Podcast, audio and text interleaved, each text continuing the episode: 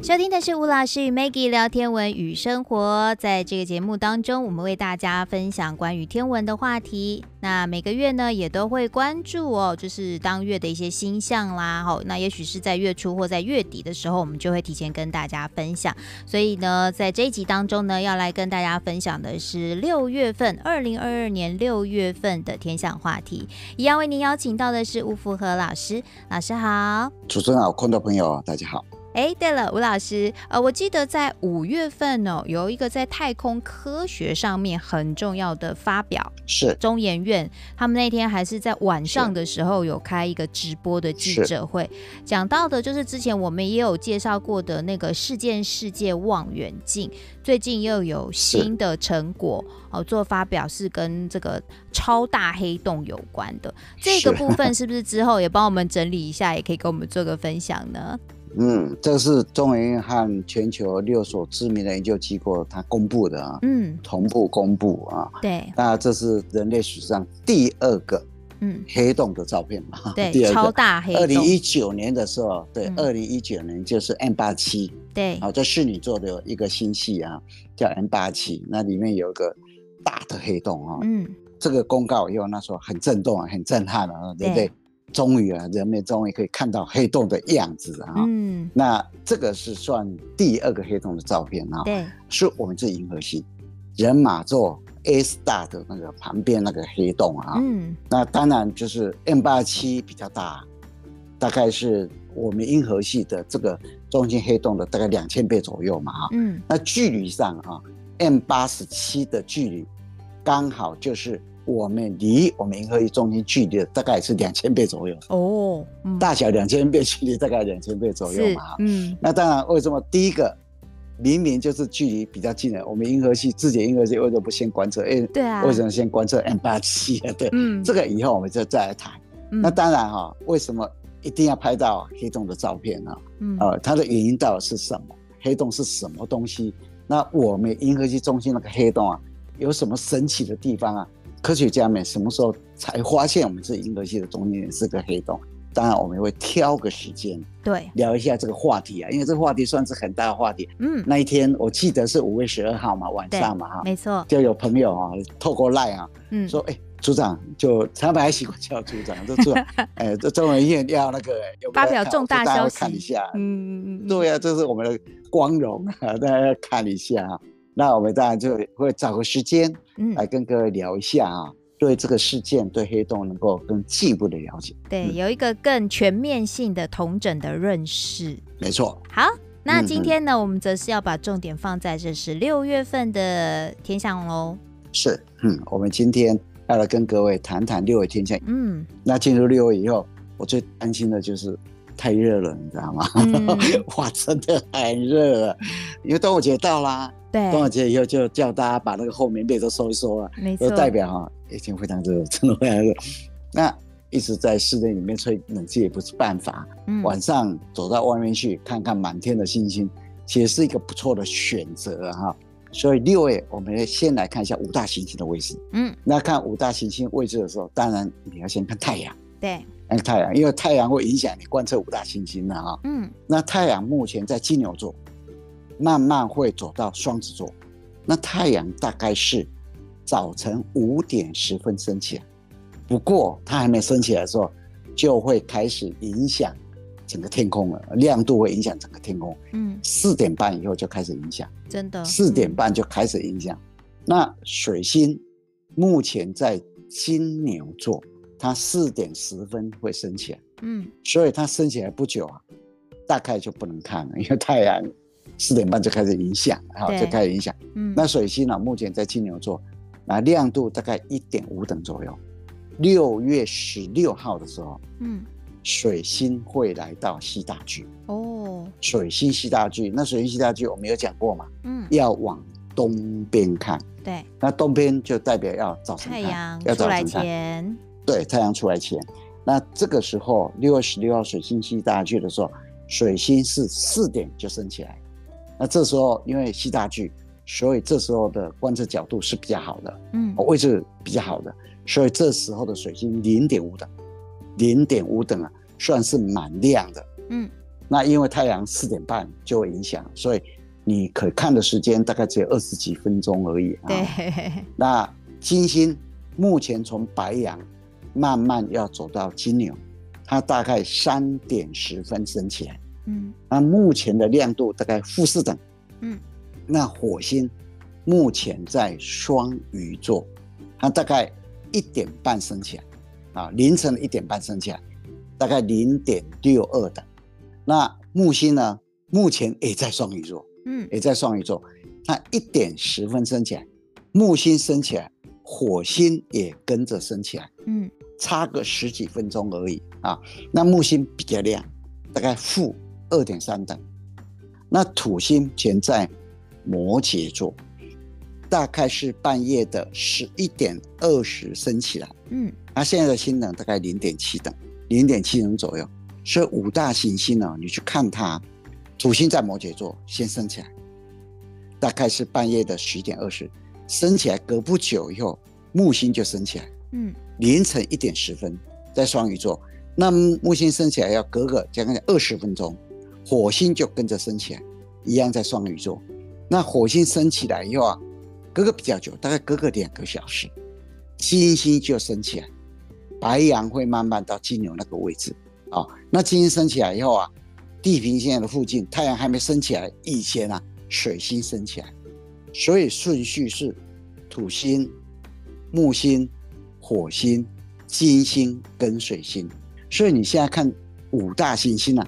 全部都要半夜以后，甚至要在凌晨。嗯那在六月里面哈、有两个重要的节气，就是六月六号的芒种，嗯，还有六月二十一号的夏至。对，那芒种是节气中的第九个节气，嗯通常它落在国历的六月五号到六月七号，那今年在六月六号。嗯，那芒种的“种”的这个字啊，嗯我去查了一下教育部的字典啊，嗯它是念“种”。其实我以前比较习惯念“种对呀”，，因为它指的是果实的种子。啊，但是我去查了一下字典，大部分都是字典上标示的都是种。嗯，那当然我有查到一本哈、它是写种，嗯，不过我们还是依照教育部的标准嘛哈、是就把它念成芒种。那它的意思啊，就是在因为我们的历法都是在黄河流域那边发展出来的嘛哈、嗯那在黄河流域地区啊，这个时候，也就是说六月五号，国历的六月五号到六月七号之间，稻子差不多已经结实成种，嗯所以啊，芒种它的气候状况，这几天的气候状况啊，会影响后面的收成，所以我们古代的谚语里面就有说，芒种逢雷逢打雷，美亦然，哇，就是一件很棒的事情。哦，因为在六月初的时候就有一个端阳嘛，端午节嘛，嗯端阳有雨是丰年啊，所以这是我们中国老祖先的一句话，就是芒种逢雷，美亦然，嗯端阳有雨是丰年啊。嗯我记得啊、我岳母还有我的阿公阿嬷他们，虽然识字不多，嗯但是哈、他们大概都用节气过生活。嗯，所以这个节气啊，对中国人、华人啊，这影响非常大。那台湾这里因为气候，这黄河流域的比较靠近赤道嘛哈，那气候上感觉就热很多，嗯所以台湾也有俗语哦，它是用闽南语来说的啊，是四月忙煎雨，五月无大头，六月火烧波。哇，哦，这个实在是讲的非常好不。过那个这是用他说农哈历的月份，它是农历的月份，嗯农历的四月，如果芒种那个时候下雨，农历五月的时候，那个土是湿的，所以对农作是很棒的，没有哦干土啊，嗯那土不会干啊，五月不大痛。但是啊，到了六月以后啊，哇，就非常热，大家就要小心。所以台湾的俗谚就这样讲：四月芒种就是芒种啊，四月芒种雨，五月无大土，六月火烧波。整个远远看过去，好像燃烧的，灰修波那个波是什么意思啊？是那个类似像土堆吗？应该就像稻草啦，什么时候堆起来一堆一堆这个样。哦，所以台湾很多地方，北波啦、中波啦、什么波啦，啊，对不对对？对对对对，他形容就是说，有一些农作物弄一弄一弄，把它堆成一堆，可以做肥料啦，嗯然后也不用伤脑筋要丢到哪里去啦。啊所以就一堆一堆一堆的，哎，啊，灰球波就这些东西，因为太热了，所以就燃烧起来好了，像烧起来一样哦，对哎了解，嗯，不过哈、芒种哈、它还是一个非常浪漫的习俗。哦，为什么你知道吗？因为啊，芒种以前又叫做送花神，哇，这个节气一到的时候啊，就春天的花大概就凋谢的差不多了，嗯，满地都是凋谢的花嘛哈、那这个时候就是要把它稍微整理一下，把它收集一下，可能有些人更浪漫一点，就把它把它葬了，就这样子了哈、哦你说林黛玉吗？ 所以芒种的时候，他们有举办送花神的仪式，嗯，像刚刚主持人讲的，《红楼梦》里面的黛玉葬花对，它就是在芒种的时候，哦，它在芒种的时候，嗯，哎，那芒种的前后哦，在基隆、澎湖、台南的外海，这时候就有大量的小卷出现。是，有一年啊，我记得跟家里人一起啊，到澎湖的，呃，一个小岛，然后住在民宿里面。嗯，那那个民宿的老板就用船载着我们一堆人，然后出去钓小管，小卷啊钓好了以后回来就马上煮哦。嗯，那个小卷哦，把它切一切煮一煮，跟那个芋头，然后再切一些菜啊，芹菜，嗯哇，真的很好吃，很甜，你知道吗？嗯，我到现在还忘不了那个味道。啊哇，所以这个时候啊，在台湾的基隆外海啊，嗯澎湖、台南啊，就是大量的小卷出现。那当然，在芒种这个节气里面呢、水果啊，就是大家很喜欢吃的，荔枝啊、西瓜啦、哇，芒果啦、凤梨等等啊。啊嗯，所以这个这个时候真的是进入台湾的水果旺季的时候啊，嗯虽然很热啊，但是想想这个啊，还感觉还心里舒服很多， 真的啊。 对，哎，我突然想到还有一个水果，哎，嗯，芒果没讲到，哎，因为芒种就会想要芒 果，对，芒果是到了这个节气的时候就大量生产。对对，其实啊、它在五月底的时候啊，五月二十几号的时候，它就慢慢出来，嗯，哎，从艾文一直出来，一直出来，然后越来越多，越来也越有多，不同就这的样，品种这样子，没错，真的非常厉害。那芒种哦，也有三个物候状况。嗯第一个，螳螂生，就螳螂这时候繁殖跑出来啊，嗯螳螂生。第二个物候状况就是原始民，这个原呐、啊，左边一个员外的员，右边一个鸟，嗯那这个字念猿，古书上的解释说这是一种古代的鸟，不过有人把它说可能是伯劳鸟啊，嗯那现在不知道是哪一种鸟、啊，说原始名就这种鸟，这时候就会开始叫。嗯，那第三种物候状况就是反舌无声，就是反舌鸟，哦，它已经不会叫了。反蛇鸟，对，所以盲洞有三种物候状况，嗯，一个螳螂声，第二个原始鸣，第三个反舌无声，整个要进入非常热的一个一个季节啊，对就这啊，样而子且嗯芒种这个时节差不多就是刚刚你讲要过端午节嘛，那以前没错，长辈都嗯会说，过完端午节，终于就可以把冬衣冬被啊，就把它收一收了，对不对？ 对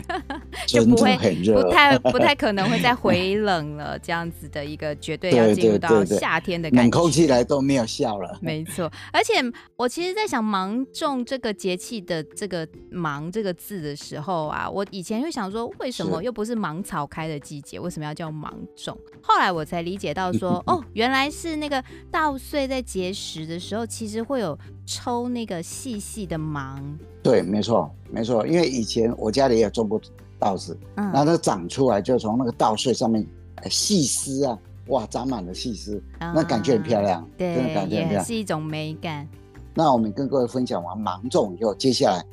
大概再隔数天，六月二十一号就来到夏至。夏至通常在国历里面的六月二十到六月二十二嘛，嗯，那今年刚好是落在六月二十一啊。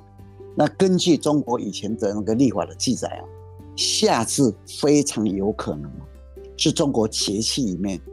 最先确定的一个节气。啊嗯因为夏至呢对中国人是很重要的，真的很重要。在清朝以前哦，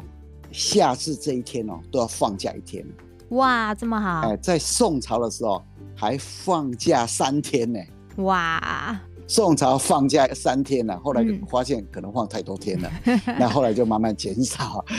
清代的时候放一天，现在什么都没放，就这样子啊了。我有个暑假可以等待哈。那通常以前呢、他们在测夏至是非常重要的，因为非常重要一个节气，他们知道太阳啊、呃来到最高点的时候那一天是什么时候。他们古时候人都用一种土龟啊，这个龟字啊是上面一个土再加下面一个土。嗯最简单的一个测量日影的一个装置啊，我嗯们叫土龟。那它的装置就一根木杆，然后垂直的插在地面上，嗯然后去看那个太阳的影子。最短的时候啊，最短的时候那一天就是夏至，嗯所以从以前就开始测量它。嗯那当然，夏至这一天啊，太阳直射北回归线，北半球的白昼最长。嗯那北极圈还有以北的一个大的区域啊，大概你可以看到，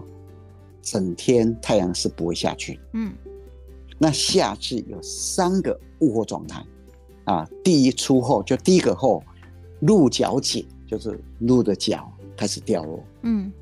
第二，第一个物候状况就是条史民，左边一个虫字，右边一个周公的周，那一个字念条，就是蝉的意思啊，蝉。嗯蝉开始叫。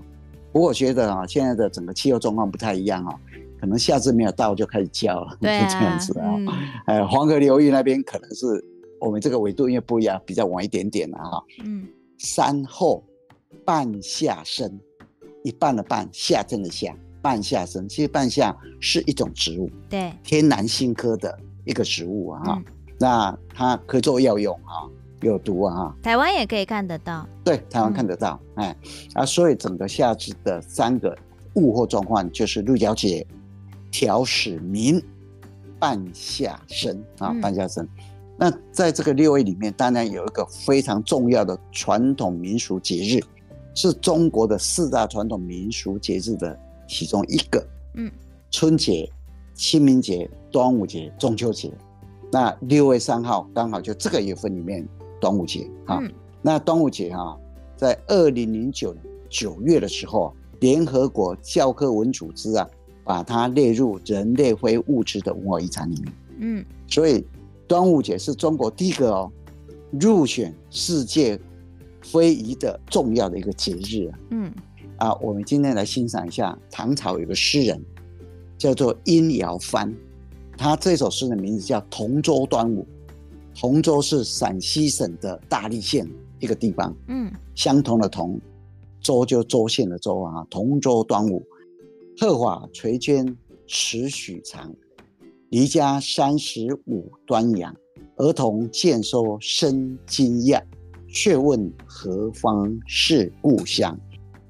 啊，这四句话其实很容易了解嘛，哈，就是他离乡很久，白他发回来都的时长候已经到了肩膀，一 白尺发之都差长，不，对，哎，离家大概三十五啊，有三十五年了、啊。那这时候端午的时候，然后回到家乡以后啊，那儿童看到以后就就很惊讶，嘿都没有看过你，怎么多一个人啊？还问他说：“哎、你住在哪里呀、 就这样子，嗯非常感慨啊，在端午的一首诗啊，所以大家共享一下。嗯那在六位里面还有一个流星雨，就是木呼座的流星雨。哦哦，它的极大期就落在六月二十八号。嗯不过哈、以前每一年在看流星雨的时候，这个流星雨啊，好像没有想象那么多。嗯不过它因为它落在六位里面了哈、那在六位里面比较有名的就是这个哈、木户座流星雨啊，在一九九八年的时候曾经有小爆发，一个小时超过上百颗的。嗯啊、那六月二十八号就木户座流星雨。那为什么会提起来跟各位分享？因为六月二十八号星期二这一天，刚好是农历三十，农历三十，月亮一点都不会干扰你。哦，那六月二十八号星期二这一天，你要看木户座流星雨，你嗯只要找一个空旷的地方，因为木户座本身是春天的星座，嗯太阳下山以后，木户座几乎在头顶，所以你只要六月二十八号天气不错，那太阳下山完全没有月亮干扰，那你也不要等到什么时候，你只要找到一个空旷，嗯东西南北如果地平线附近有遮挡物也没有关系，因为它刚好在头顶。嗯那你找一个比较没有光害的地方，抬起头来看能不能多看到几颗流星。嗯这个木户座流星雨，它的母体彗星呢、叫做七 P 斜线庞氏温尼克彗星，它每一次回来的周期大概六点三七年，所以在六月里面哈、就有这个流星雨可以欣赏。嗯那六月有一件事情要跟各位提醒，有两个重要的星空要跟各位分享，就是可以看银河。嗯银河大概晚上八点半到九点之间就升起了，就升起了，因为在夏天里面看银河是最壮观的，而且最好看的，而且最容易看的，所以六月你就可以开始看了。它大概晚上八点半到九点之间会从南偏东边的地方升起来。那另外一个天象啊，要提醒各位，嗯看南十字的最后的一个月份，太阳下山以后啊，南十字就在正南方。嗯到六月中的时候啊，南十字就慢慢偏西了。到六月三十晚上八点，它就下山。哼嗯所以你要看南十字，六月是最后的一个月份。嗯所以在六月的星空里面呢、啊有两件要提醒各位了哈、就是可以开始看银河了。哼，是第二个，想看南十字的就把握六月的这最后的一个月份，嗯。因为我记得去年底啊，我们嗯在分享就是二零二二年的年度的天象话题是的时候，其实当时有留意是到嗯一个就是国际流行组织，他们有发布一个还对蛮特别的一个讯息，是说在五月底，也就这几天哦，会可能有一嗯个流行对报，但当时资讯其实对就不是很确定。那目前看来是怎么样的是状况？这几天有机会去看一下吗？嗯，其实还是不确定的。不过嗯 IMO 国际流行组织啊哈、一些天文学家还是建议各位，如果说大家有兴趣的话，嗯可以去看它，嗯因为刚刚主持人所讲的这个就是五仙座后流星雨。嗯那 IMO 说它有可能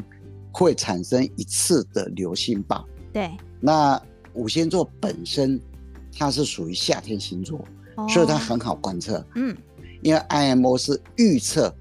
它的几大级会落在五月三十一号，嗯不过台北时间它是下午一点，哦所以我们是白天。嗯，不过它非常的没有办法预测，你算是突发性的是吗？对，它是突发性的。为什嗯么这样子？因为这个五仙座透流星雨啊，它的母体是一颗彗星，嗯，七十三 P 施瓦斯曼瓦赫曼三号彗星，嗯，就是这两个德国天文学家在一九三零年五月二号共同发现。那它的回归周期是五点三年，嗯它的直径啊，哈，它的彗星的直径只有一点一公里。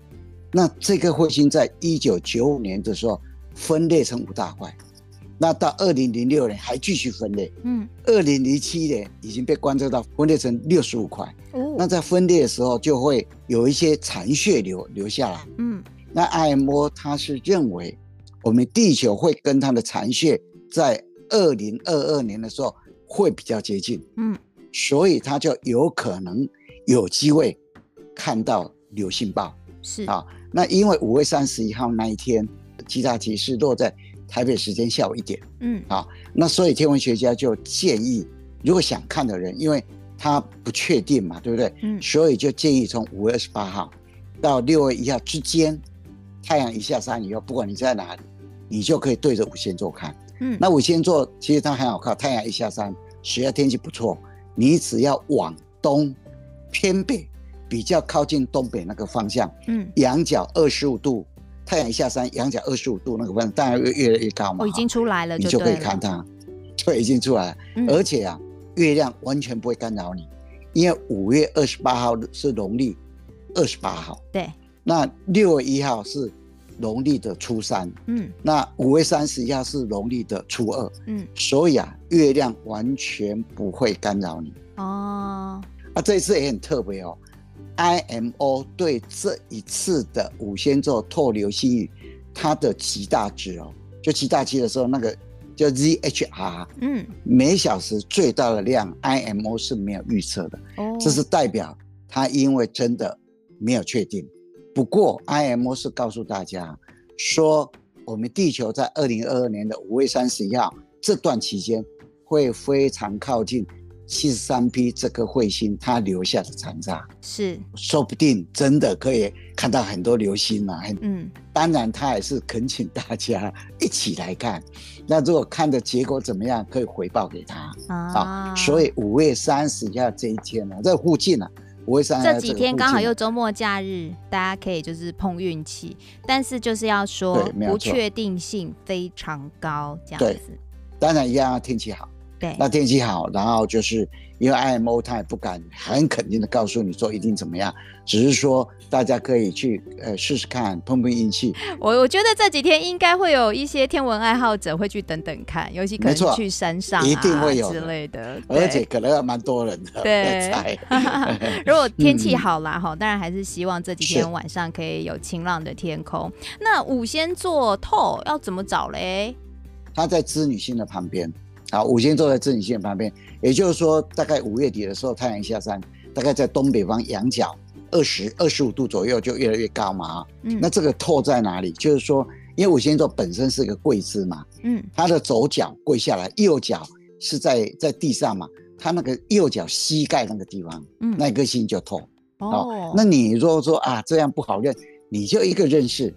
往五仙座的方向看就可以了。嗯织女星很好认啊，五仙座先升起来，嗯织女星才隔不久升起来，所以织女是比五仙座还靠近地平。嗯。好、所以你看到织女要再往上面，在羊角高的地方找一下，那个地方就五仙座 哦，哎、五仙所以座很是不好是认拿着一支玫瑰对着织女啊？ 呃对，这那是我没画的， 想象图是 这那样，对不是对？英雄哎、那可是英雄。所以很多人啊，就是把五仙座就是好像是跪像对着织女嘛哈、啊跟牛郎在在抢女朋友，就 这样子。然后他好像就手拿着一束花啦，不能说玫瑰，一束嗯花啊，跪着好像跪像织女。不嗯过这是我们想象的，对，好，大家在找这个五仙座透流星雨的时候，其实认一下五仙座哈，就在织女星的附对近。好喽，那希望就这几天啦、哈，大家有机会可以看到就是壮观的流星雨。是啊，虽然说这个五仙座透流星雨的不确定性真的是非常非常大，但是我觉得就给大家一个理由、一个借口啊，我们就是去户外呢，可以在夜晚。诶，欣赏一下美丽的夏季星空喽！是。好，谢谢老师的分享，谢谢。 OK，谢谢大家，谢谢。